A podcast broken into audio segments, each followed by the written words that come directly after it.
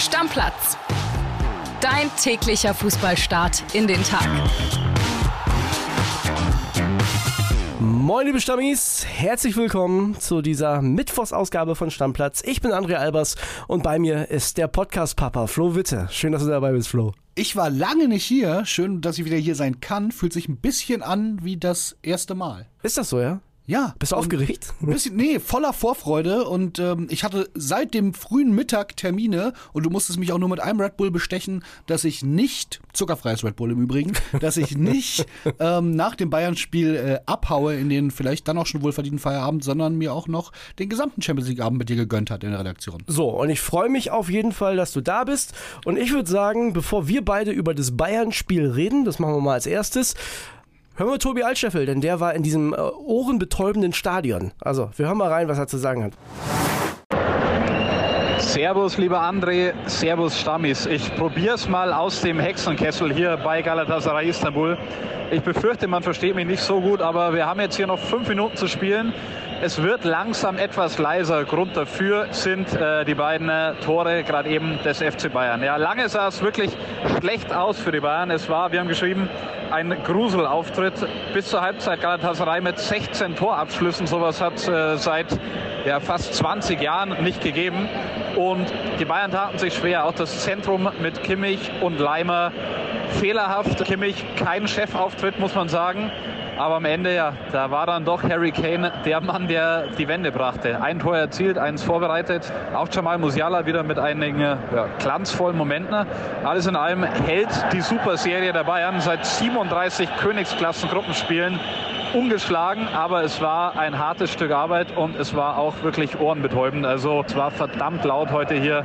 Die Bayern, die haben sich erwehrt. Äh, sie haben die Super-Serie von Galatasaray gerissen, sind jetzt äh, auf bestem Weg, Gruppensieger zu werden in der Champions League. Und ja, es ruckelt ein bisschen, es war laut, aber es sieht gut aus. Für uns geht es jetzt zum Bankett in die Nacht mit den Bayern-Spielern und Verantwortlichen und wir hören uns sicher bald wieder. Liebe Grüße aus der Türkei. Flo, zwei Sachen. Einmal 132 Dezibel.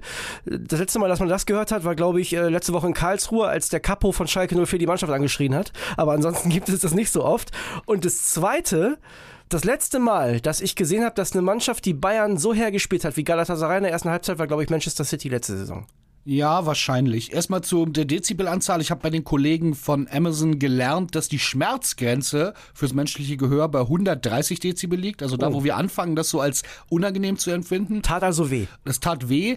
Ich muss ja sagen, ich fand's richtig geil. Wir haben mit den Kollegen auch während des Spiels drüber gesprochen. Manche sagen, was soll diese Pfeiferei? Ich zum Beispiel, Ja, ja. du, genau. Und ich finde, man könnte das jedes Mal machen. So eine richtig geile, giftige Atmosphäre bei jedem Ballbesitz. Einfach ohne Grund den Gegner auspfeifen. Das ist was Schönes, finde ich, besser als diesen monotonen Singsang. Das mal dazu. Ja, also ich habe ja mich so ein bisschen an Handball erinnert gefühlt, denn im Handball ist ja auch oft so, dass wenn die gegnerische Mannschaft Ballbesitz hat, dass die Fans dann pfeifen. Mich hat's genervt irgendwann. Also ich fand es wirklich brutal nervig, weil irgendwann haben die Bayern halt auch mehr Ballbesitz gehabt und dann war es irgendwann anstrengend, fand ich. Also das muss doch auch für die Pfeifenden anstrengend sein, oder? Das habe ich mich allerdings auch gefragt, wenn man sich vornimmt, da wirklich bei jedem Ballbesitz, äh, das ist anstrengend, das muss man, glaube ich, gut üben und gut trainiert sein. Die andere Sache, ja, Gruselfußball, das trifft ganz gut, Ja. was wir über die erste Halbzeit geschrieben haben. Und wenn man es ein bisschen umdreht, muss ich sagen, wenn eine Mannschaft es schafft, in diesem Hexenkessel zu gewinnen, obwohl sie, was die Torschüsse und Abschlüsse angeht, so unfassbar unterlegen waren Die in waren der ersten schlechter. Halbzeit, Ja. also deutlich schlechter waren, wenn sie es dann gewinnen, muss man sagen, Chapeau Bayern, ganz, ganz stark. Und wir beide haben drüber gesprochen und ich finde es ganz spannend. Ich glaube, ich oder ich bin inzwischen davon überzeugt, dass wir in Deutschland die Bayern viel, viel schlechter sehen, als sie eigentlich sind. Wir sind viel, viel kritischer. Wir haben uns die Wettquoten hier angeschaut. Ich glaube, die nach Manchester City der zweite Favorit bei allen Buchmachern auf den Gewinn der Champions League. Und das ist aber im öffentlichen Gefühl in Deutschland gar nicht so. Noch vor Real Madrid, vor Barcelona, vor allem anderen aus Die haben wir England. Deutschen, glaube ich, würden Ja. wir eher sagen, na, das ist viel wahrscheinlicher als dies gewinnen als die Bayern. Das rumpelt ja bei Tuchel da noch so.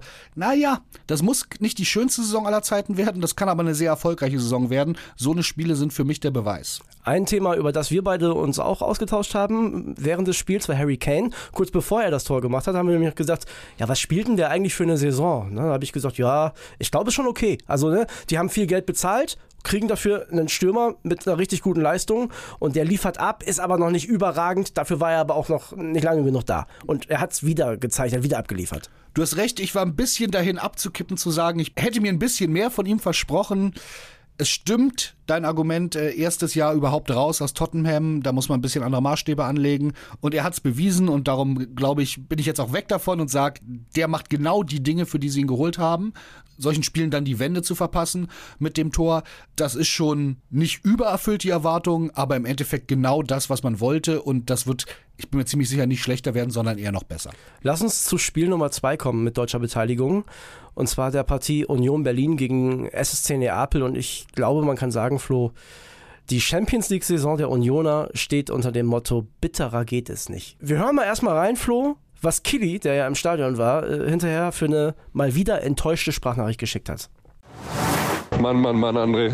Ja, es tut einfach schon wieder so weh heute. Es tut so weh, weil wir in der ersten Halbzeit wirklich, fand ich, kann jeder was anderes sagen, die bessere Mannschaft waren. Äh, wäre so verdient, wenn wir in Führung gegangen wären. Wäre auch so verdient gewesen, bis, bis zum Gegentor in Führung zu gehen. Ja, tut einfach gerade brutal weh.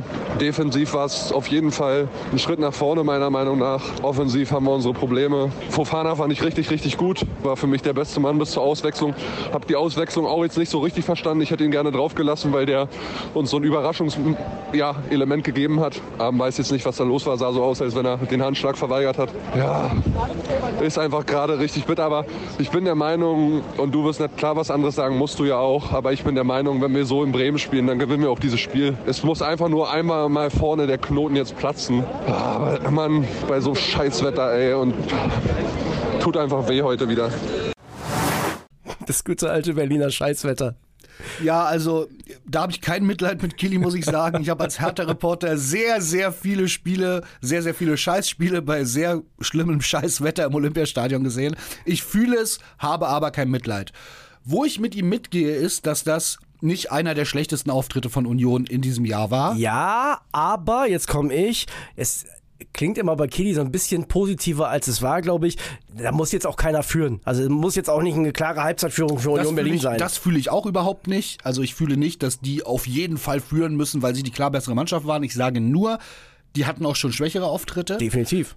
Und was ich ganz klar sagen muss, das ist so ein Spiel, wenn man das 0-1 verliert und hat vorher aber nicht schon neun Pflichtspiele in Folge 0-1 verloren, dann redet da gar kein Mensch negativ drüber. Dann sagt man, da kommt eine Spitzenmannschaft, die es letztes Jahr sehr weit geschafft hat, die einen äh, tollen Kader hat und da verliert man dann halt 0-1. Übrigens auch individuelle Qualität, ne? Quarazgelia, wie der sich da äh, außen durchtankt, das Ding querliegt auf äh, Raspadori. Wir haben, glaube ich, noch gar nicht gesagt, das Spiel ist 1-0 für Neapel ausgegangen. Ne? Das ist schon stark und das ist dann halt einfach in der Spitze besser. Champions League. Genau, und das ist nur in der Summe jetzt langsam dramatisch, weil es halt die zehnte, die neunte Niederlage war. Genau, zehn kommen erst Samstag. Ja. ich glaube es auch persönlich. Äh, sorry, Killy. Was mich noch viel mehr ein bisschen bewegt und beschäftigt hat, ist, dass Union jetzt auch die Probleme hat, die so mit sich kommen, wenn eine Mannschaft auf der großen internationalen Bühne steht. Lass uns das nach und nach abhandeln. Erstmal Fofana. Wenn der wirklich den Handschlag verweigert hat, dann mal gucken, ob der noch mal spielt unter Urs Fischer. Ich glaube, der ist relativ konsequent, was sowas angeht. Ja, ich konnte es am TV nicht so richtig sehen, nee, muss ich, ich sagen, aber wir hatten ja zum Glück äh, Killy im Stadion, der das möglicherweise da ähm, dann aufgedeckt hat. Ja, aber auch das sind die Probleme, die dann kommen, wenn die Spieler werden ja auch unzufrieden, denen macht das auch alles keinen Spaß mehr. Das ist, ich habe das hier schon oft angesprochen, weil ich das bei Hertha auch wieder öfter erlebt habe, das kommt eine negative Dynamik rein. Ja. Ganz, da, da passieren Dinge, die, die sonst keine negativen Auswirkungen haben, nehmen dann eine Dynamik an, dass es immer, immer schlimmer wird. Und ich wollte es eben schon ansprechen. Wir haben drüber gesprochen. Fabrizio Romano, der wusste, glaube ich, vor zwei Jahren noch nicht, was Union Berlin ist. ja, der hat. Aber Bonucci kannte der schon. Bonucci kannte der aber Union auch wirklich nicht. Also wenn er von Berlin und Fußball gesprochen hat, dachte der wirklich, da gibt es nur Hertha. Hat 15 Minuten nach Anpfiff getwittert, Leonardo Bonucci ist gar nicht glücklich, gegen Neapel auf der Bank zu sitzen, da er zur Union gewechselt ist, um in der Champions League zu spielen. Betonung liegt auf Spielen.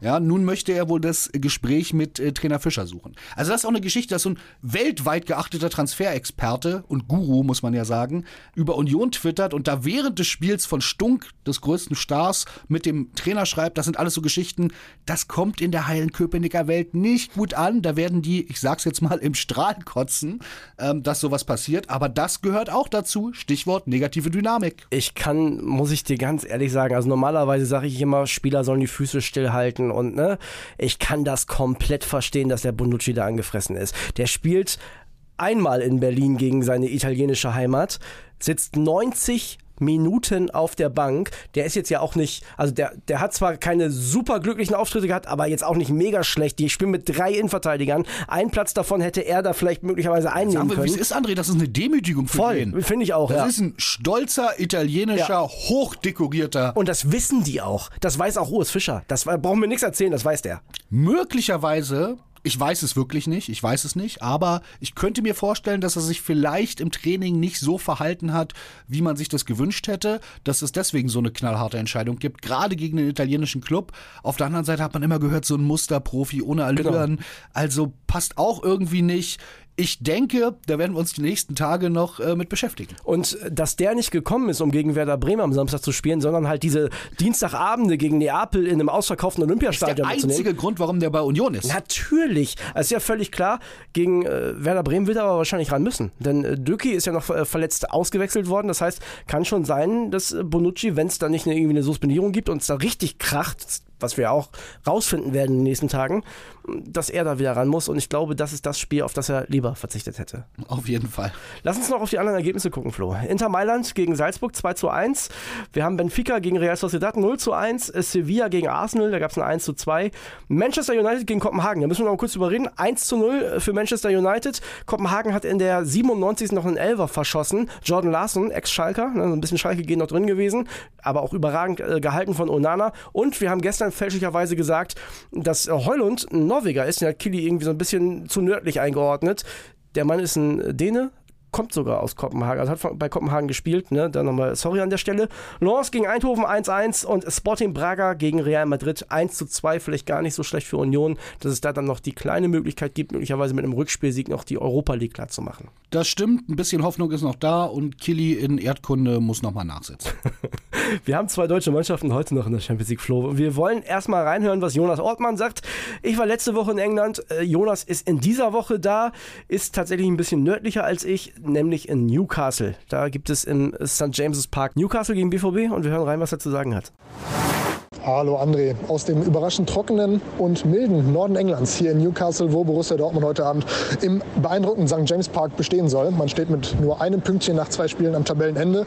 Ja, und es ist ein kleines Alles- oder Nichts-Spiel schon, wenn man in dieser Gruppe mit Paris, mit Milan und eben Newcastle noch weiterkommen möchte. Da steht man schon gehörig unter Druck. Bitter, dass Julian Rierson dabei ausfällt. Ein echter Kämpfer auf der rechten Seite, der in den letzten Wochen auch eine sehr gute Form eigentlich gezeigt hat. Borussia Dortmund steht in der Liga ja punktetechnisch sehr gut da, verbessert sich jetzt endlich auch mit kleinen Schritten auch spielerisch. Ja, aber jetzt in der Champions League, da ist es bisher noch nicht gut gelaufen und da muss jetzt definitiv eine Veränderung her. Julian Rierson hat sich gestern Morgen krank gemeldet und äh, ja, in dieser Hammeratmosphäre, die hier heute Abend im St. James Park auch erwartet wird, muss dann Marius Wolf hinten rechts sehr wahrscheinlich verteidigen. Gegen Newcastle, ja, ich habe es gerade gesagt, gegen Paris hat man hier eine unfantastische Leistung gezeigt mit den Fans im Rücken, die jeden Ballkontakt nach vorne gepeitscht haben. Also ich glaube, das wird eine ganz heiße Nummer heute für Borussia Dortmund und ja, man sollte, das hat Sebastian Kehl, der Sportdirektor vor dem Abflug gestern auch nochmal gesagt, mindestens einen Punkt eigentlich mitnehmen hier aus dem Jamus James Park, um noch an das Weiterkommen zu glauben. Liebe Grüße, wir hören uns morgen, André, bis bald. Tschüss. Sag mal, stand er da am Ende im Underground oder was? Was war da los bei Jonas? Also, ja, Spart Spesen, fährt nicht Taxi, so, fährt U-Bahn. U-Bahn, genau. Großartig. Voraussetzungen sind klar. Ne? Also Newcastle noch nicht verloren, Dortmund noch nicht gewonnen in der Champions League, Dortmund noch nicht mal ein Tor geschossen bis jetzt in der Champions League. Aber trotzdem, so richtig schwarz malen mag ich das noch nicht, wenn man guckt, dass Dortmund letzter ist mit einem Punkt und Newcastle erster mit vier. Also da ist eigentlich nur alles drin. Ja, ich teile so ein bisschen die Einschätzung, ähm, dass da mindestens ein Punkt her muss. Ich glaube, Ja, verlieren Punkt, kann man ja. sich nicht erlauben. Ich glaube sogar, dass dann Sieg möglich ist. Ich habe ein ganz gutes Gefühl. Und dann ist diese Gruppe schon wieder völlig offen. Ne? Die Ja. ist ja relativ durcheinandergewirbelt worden. Und ähm, von daher ist da eigentlich alles angerichtet für den BVB, sich aus diesem bescheidenen Start in die Champions League, auch punktemäßig muss man ja sagen, anders als in der Bundesliga, zu befreien. Obwohl ich weiß, und Orti hat es angekündigt, dass da eine ganz besondere Atmosphäre herrschen wird. Ich glaube, das lohnt sich auf jeden Fall einzuschalten. Ich muss ja ehrlicherweise sagen, ich habe gar nicht so doll das Gefühl, dass Dortmund sich unbedingt für die nächste Runde der Champions League qualifizieren muss. Ich schiel mit einem Auge auf Platz 3 bei Borussia Dortmund, denn ich traue denen zu, die Europa League zu gewinnen. Ja, das ist die Frage. Findest du es geiler, dass die ähm, in die Europa League kommen und dann im Halbfinale sind, möglicherweise auch ins Finale kommen? Oder eine deutsche Mannschaft vielleicht auch im Viertelfinale der Champions League. Ich finde es ja geil, wenn man irgendwie drei Mannschaften nachher im Viertelfinale der Champions League hat. Das finde ich immer schon so. Ah. Da kommt ja erstmal noch das Achtelfinale davor und als Ja, darum. weiter. Also, Ja. ich, also in Europa, Hast du recht, da gibt es in der Regel einen Brocken. Ja, ein Europa League-Sieg Borussia Dortmund. Erstens vom Kader traue ich denen das zu. Zweitens glaube ich, würde das in Deutschland nochmal was auslösen vor so einer Heim-EM, weil die Bayern ja möglicherweise auch weiter in der Champions League kommen. Ich finde es nicht so schlecht. Also Platz 3 fände ich, könnte der BVB auch gut mitleben. Hast du recht, ich denke mal ein bisschen drüber nach. Auf der anderen Seite, ich glaube, die Dortmunder Verantwortlichen wollen das nicht hören, weil es einfach um ganz viel Kohle geht. Das ist du klar. in der Europa League nicht mehr verdienst. Und äh, so viel kann ich dir schon mal sagen, da lege ich mich fest, eine zweite Mannschaft werden wir auf jeden Fall im Achtelfinale der Champions League haben, die dann übrigens nicht auf Manchester City treffen kann. Das ist nämlich RB Leipzig. Die sind mit City in einer Gruppe und die spielen heute zu Hause gegen Roter Stern Belgrad und das ist meiner Meinung nach, Flo, ganz klar Formsache. Also das Ding müssen die holen. Ja, da bin ich auch ganz sicher. Von der Qualität her sind sie massiv überlegen. Spielerisch, das ist alles. Also in einem Heimspiel, glaube ich, kann da eigentlich nichts schiefgehen. In Belgrad würde ich das möglicherweise ein bisschen anders sehen. Das ist eine ganz spezielle Stimmung dort. Aber in einem Heimspiel, da, da kann auch kein Ausrutscher mit, hm, wird nun unentschieden passieren. Das muss ein klarer Sieg werden. Was ja ganz interessant ist, bei den, bei den Gästen heute aus Belgrad, Flo, die haben so ein. Ja, möchten, möchten wir den Edelfan nennen? Nee. Nee, auf gar keinen Fall. Also ich glaube, da herrscht höchste Alarmbereitschaft bei den Sicherheitskräften in äh, Leipzig. Bei Belgrad sollen wohl 1600 gewaltbereite Fans mitkommen, angeführt von, und ähm, man nennt ihn wirklich so, Ivan der Schreckliche, Ivan Bogdanov, einer der gefährlichsten Hooligans Europas, einer der gefährlichsten Hooligans der Welt. Da hat man wirklich großen Respekt, also so ein wirklich rechtsradikaler Muskelmann, einfach unangenehmer, ne, unangenehm ist zu wenig, einfach ein ekelhafter Typ, ehrlicherweise, auch was seine Ansichten angeht, aber er soll wohl auch nach Leipzig reisen. Also das ist, äh, sportlich haben wir gesagt, ist die Sache klar und jetzt hoffen wir noch, dass das neben dem Platz auch friedlich bleibt und die Sicherheitskräfte da äh, alles im Griff haben. Also Edelfan im negativsten Sinne auf jeden Im Fall. aller, aller negativsten Sinne. Flo, ich würde sagen, wir machen jetzt gleich den Deckel drauf. Vorher nochmal der Hinweis, ihr könnt uns tatsächlich an unser Stammplatz-Handy via Sprachnachricht, vielleicht so maximal 30 Sekunden, noch eure Fragen stellen für die Samstagsfolge. Da gibt's ja Stammplatz Q&A. Sind schon einige gekommen, habe ich gesehen. Kili und ich gucken uns das Ganze heute mal an. Und äh, ja, wenn ihr noch Fragen habt, dann schickt sie rüber. Deckel drauf, Flo. Deckel drauf, macht's gut, tschüss. Ciao, ciao. Stammplatz. Dein täglicher Fußballstart in den Tag.